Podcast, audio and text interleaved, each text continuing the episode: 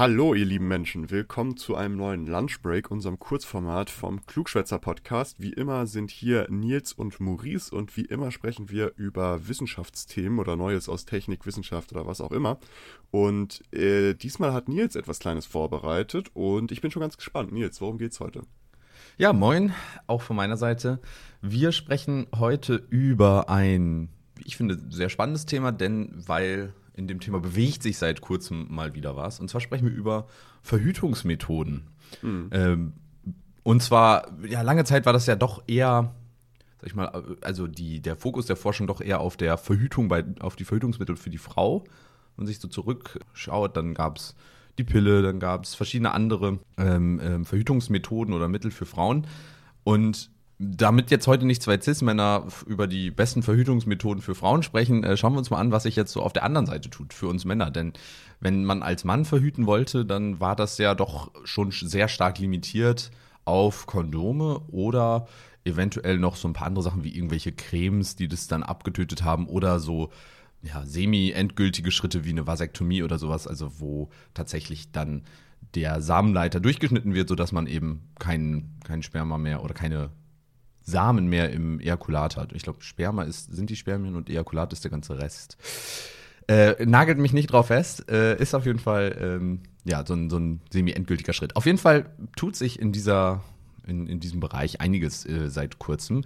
Äh, das meiste ist, soweit ich das sehen konnte, noch Forschungsgegenstand. Aber wir wollen heute mal über zwei neue Ideen, wobei die eine gar nicht mehr so neu ist, zwei neue Konzepte und neue Ideen sprechen.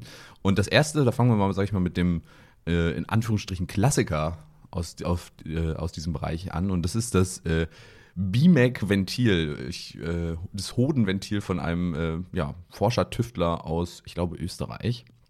Hast du davon schon gehört, Maurice? Ja, ich habe mal eine Reportage darüber gesehen, irgendwie vor einem Jahr oder sowas, vor eineinhalb Jahren. Genau, da gab es schon einige, glaube ich, die sich das Ganze angeguckt haben. Und im Endeffekt, die Idee dahinter ist wirklich ziemlich, ziemlich simpel. Und zwar, statt, das, äh, statt den Samenleiter einfach dauerhaft durchzuschneiden, setzt man ein Ventil ein. Und zwar ein Ventil mit einem Kippschalter. Und ziemlich, ja, ist ziemlich geil eigentlich. Ja, genau. Und du hast halt einen Kippschalter, den du auf einschalten kannst, wenn du sagst, ja, jetzt wollen wir es angehen, jetzt möchte ich ein Kind zeugen.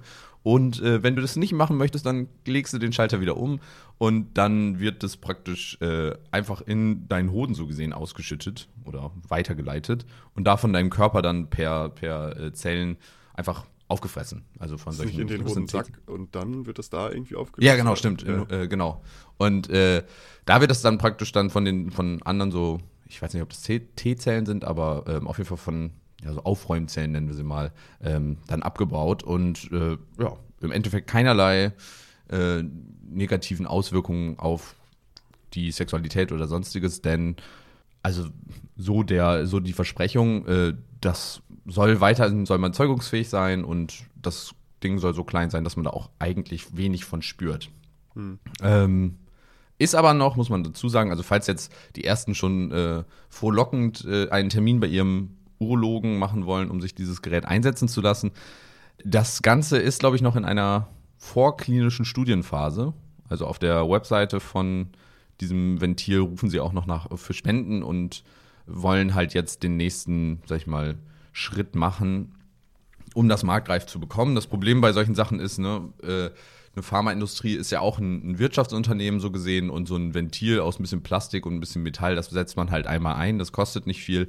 Äh, da ist wahrscheinlich einfach das finanzielle Interesse, das zu tun, etwas geringer als bei einem Produkt, was man deutlich äh, mehr, sage ich mal, nutzen kann und was etwas mehr Geld einbringt.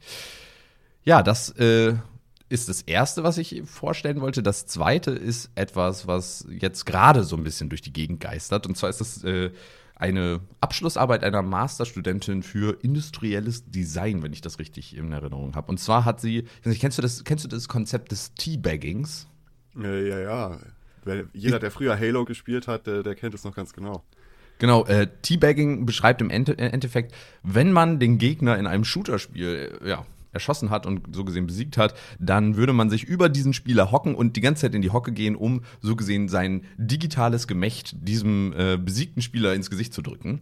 ähm, ein, ein ja, ähnliches Konzept. Kultur. Ja, Kann man sich nicht ausdenken. Äh, ein, ein ähnliches Konzept macht praktisch, also sehr weit hergeholt, aber ein, okay, wo kommen wir jetzt hin, sage ich? Wo geht jetzt die Kurve hin jetzt? Genau, um auch im Real Life zu verhüten, musst du einfach nur bei anderen Menschen dein Gemächt ins Gesicht drücken. Nein, ähm, sie hat eine Apparatur entwickelt, in die du deine Hoden praktisch einlegst oder den Hodensack einlegst, wird Wärme in den Hoden per Ultraschall erzeugt. Und durch diese Wärme wird halt die, der, der Prozess der Spermienentstehung verändert, sodass die unfruchtbar sind. Und wenn du das alle zwei Monate machst, bist du auch dauerhaft unfruchtbar. Und wenn du aufhörst damit, dann sollst du so auf jeden Fall ihre, also die, die ersten Studien, dann solltest du ähm, nicht mehr oder solltest du nach sechs Monaten wieder fruchtbar sein. Das heißt, es ist ein temporäres, äh, nicht invasives, relativ einfach anzuwendendes Verhütungsmittel für Männer, was eben verspricht, auf mittel- oder ja, kurzfristige Zeit praktisch eine, eine ja, Verhütungsmöglichkeit zu bieten. Das Ganze muss man aber auch dazu sagen, ist auch wieder erstmal noch relativ weit am Anfang und ähm, hat bisher nur in einem Tierversuch funktioniert. Da ist jetzt auch wieder die Suche nach ForschungspartnerInnen und nach einer klinischen Studie. Ich bin da auch, also ich weiß nicht, wie es dir geht, vielleicht ist das auch noch ein spannendes Thema, über das man mal sprechen kann. Das ist ja schon so was sehr Persönliches und wenn man da in so einer Studie mitmacht, hm. besteht ja das Risiko, dass man zu den armen Menschen gehört, in Anführungsstrichen, die, sage ich mal, dann zu den, naja, es hat leider nicht geklappt. Leider. Ja, ihr seid jetzt doch alle unfruchtbar, tut mir sehr ja, leid. Ja, genau. Äh, ihr habt jetzt nur noch Mus im, im Hodensack, weil der Ultraschall zu krass war. Würdest, würdest du bei so einer Studie mitmachen?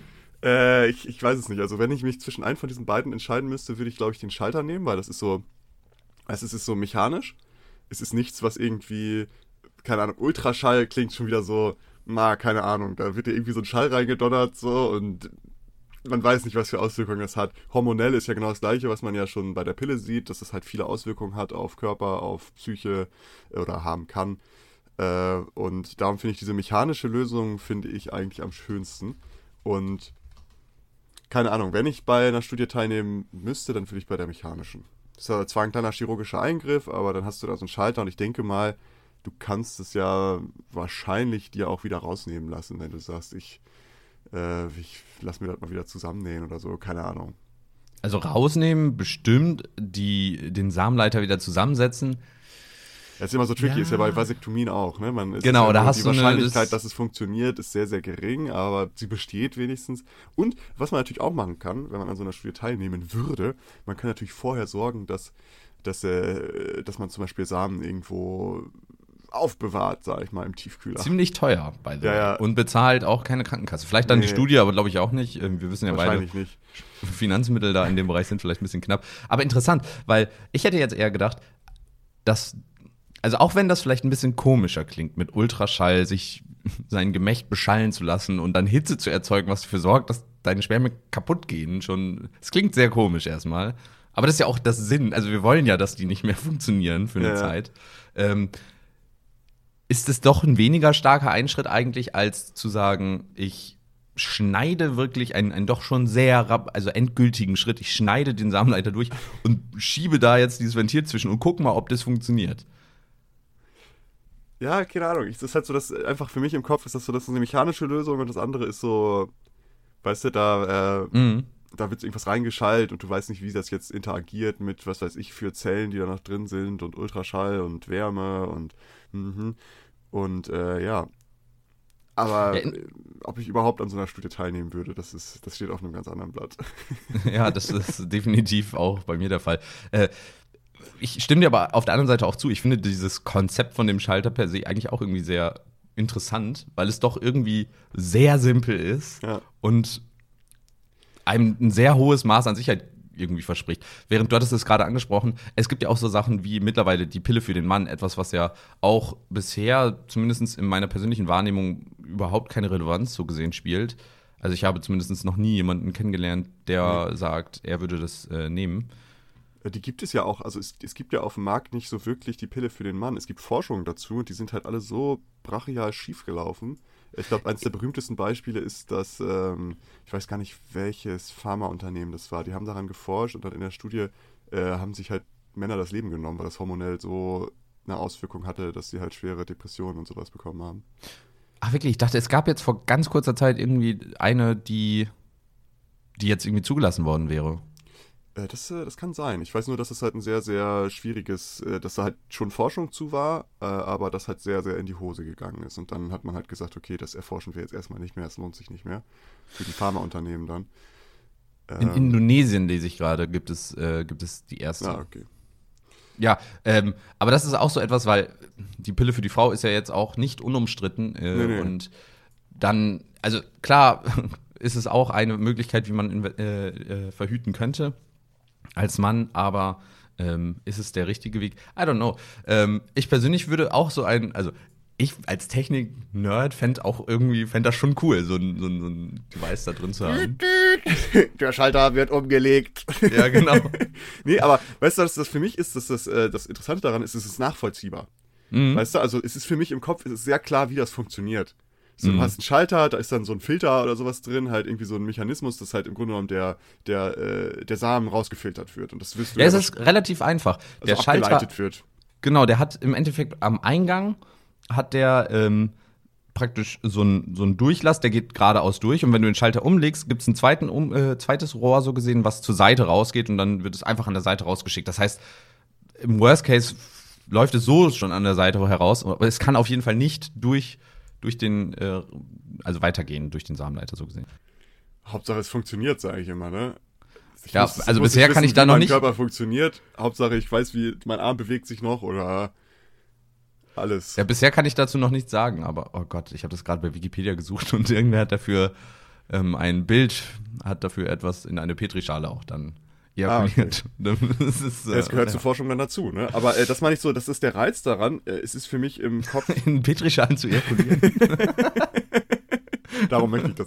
Nee, äh, es ist für mich in meinem Kopf macht dieser Schalter halt Sinn, weißt du? Ich kann mir selber, ich kann mir sehr genau vorstellen, wie das funktioniert. Bei so einem Ultraschall oder bei so Hormonen, das kann ich Mhm. mir nicht erklären, weißt du? Also ich kann es schon verstehen, wenn ich mir das angucke, aber es ist nicht so greifbar. Aber dann hast du halt so, okay, äh, wenn du diese Hormonbehandlung nimmst, heißt es, dass die Test, also dass irgendwie die Testosteronspiegel runtergefahren wird. Das heißt, dass deine Hoden kein Spermium mehr produzieren oder was weiß ich.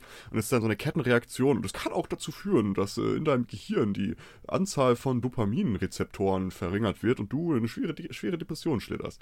Ähm, keine Ahnung. Also weißt du, das ist dann so für mich ist so dieses biologisch-chemische, was dann halt irgendwie stattfinden könnte, ist für mich viel, viel weiter weg als einfach so ein Schalter, den man umlegt, der dann das Ja. ableitet. Ähm, ja, also darum ist es für mich einfach eine interessantere oder schönere Variante. Ist ja ähnlich wie das Kondom. Es ist halt nichts, was. Also es ist klar, warum es funktioniert.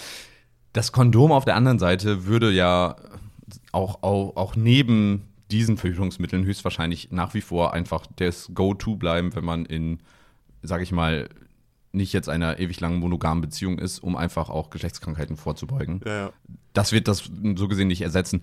Äh, Aber trotzdem, ich bin auch mal gespannt, was da jetzt so auf uns zukommt, denn wir sind uns ja, glaube ich, gesellschaftlich auch einig, dass wir nicht den richtigen Weg gegangen sind, einfach allen jungen Frauen direkt mal eben die Pille zu verschreiben, in den, uns sozusagen zu sagen, hey, wir kümmern uns zwar mit darum, dass wir alle keine Geschlechtskrankheiten kriegen, weil das würde mich ja auch betreffen, aber dass du kein Kind kriegst, da musst du dich mal schön alleine drum kümmern. Also ähm, ich bin mal gespannt, was jetzt so in den nächsten Jahren da vielleicht auch an Forschung passiert und bin mal gespannt, ob wir bald alle mit einem kleinen Ventil in den Hoden, bei der Geburt schon eingesetzt, äh, durch die Gegend laufen. Ey, und ansonsten, also mal Real Talk, dass das Kondom so einen schlechten Ruf hat, also das ver verstehe ich auch manchmal nicht, oder? Also es ist dann. Wieso? Ja, keine Ahnung. Es ist so manchmal, dass äh, das so, ja, Kondom, ich will kein Kondom rüberziehen oder was weiß ich. Kondom hat 99% Wahrscheinlichkeit, dass es, dass es dich nicht zum Vater macht oder nicht schwanger macht. äh, man könnte rein theoretisch, wenn einfach alle äh, gewissenhaft sich äh, ein äh, Kondom nutzen würde, könnte man auch auf die Pille verzichten. So. Die Pille hat auch Total. 99% Wahrscheinlichkeit, dass es halt klappt mit der Verhütung. Ähm, und es gibt also neben, also Kondom und Pille sind ja die sichersten Verhütungsmittel, die es gibt, soweit ich weiß. Hierzu ein kleiner Faktencheck. Das stimmt nicht ganz. Während die Pille zwar zu den sichersten Methoden gehört, ist das Kondom zwar auch sehr sicher. Es wird ja immer mit diesem Pearl-Index gemessen, der angibt, ähm, in wie vielen Fällen es dann doch zu einer Schwangerschaft gekommen ist. 100% hat da natürlich keine Methode. Der Pearl-Index von Kondomen ist 2 bis 12, hängt natürlich stark von der ähm, jeweiligen äh, ja, Verwendungsweise an. Äh, die Pille danach hat einen Pearl-Index zum Beispiel von 1, die Pille selbst, also die normale Pille von 0,1 bis 0,9, also schon deutlich besser. Aber die verschiedensten Spiralen, ob Kupfer- oder Hormonspiralen, funktionieren auch nochmal deutlich besser. 0,3 bis 0,8 bei der Kupferspirale und 0,16 bei der Hormonspirale. Also, äh, dass das Kondom mit zu den sichersten gehört, ist so nicht 100% sicher oder nicht 100% richtig. Es gehört aber auf jeden Fall auch zu einer sehr sicheren Methode. Äh, und warum? Also ich finde die Pille halt Schmutz, so muss ich ehrlich sagen. Ich das Einzige, Bock, was dass es die Pille für einen Mann bald gibt. So, es macht halt keinen Sinn, weil es halt beides Ja. Kacke ist. Das Einzige, was vielleicht so ein Faktor ist, ist, wenn das Kondom fehlschlägt, siehst du es relativ schnell und weißt es dann auch. Vielleicht ist das auch ein Vorteil auf der anderen Seite. Ich wollte gerade sagen, weil es gibt dann ja äh, so sowas wie die Pille danach kann man ja immer noch als Notnagel nehmen. Das ist dann halt die heftige Hormonklatsche, aber die hast du dann halt einmal punktiert, sage ich mal. Es, es wirbelt natürlich auch vieles durch, kann dann halt äh, viel mit der Periode äh, zu tun, also kann da viel interferieren. Aber äh, weißt du, keine Ahnung. Ich bin, ich Jetzt bin sind wir doch wieder da angekommen, als Cis-Männer über die äh, weibliche. Naja, aber man kann ja auch über Dinge reden, äh, die man vielleicht selber nicht erlebt. Äh, Total, kann man voll. Ähm. Ähm, also das wollte ich damit auch nicht sagen. Also der einzige Grund war, ja, ist egal. Wir sind auch über der Zeit, merke ich gerade. Ja. Ähm, dementsprechend äh, lass mal hier einen Punkt setzen und äh, sagen, hey, liebe Menschen, die daran forschen, forscht gerne weiter daran und ich bin gespannt, was uns da in den nächsten Jahren erwartet. In dem Sinne freue ich mich, dass ihr zugehört habt. Folgt uns auf allen Social Media Kanälen. Nächste Woche gibt es eine neue Folge und bis dahin wünsche ich euch schon mal schöne besinnliche Feiertage. Bis dann. Jo, bis Danzig. Tschüss.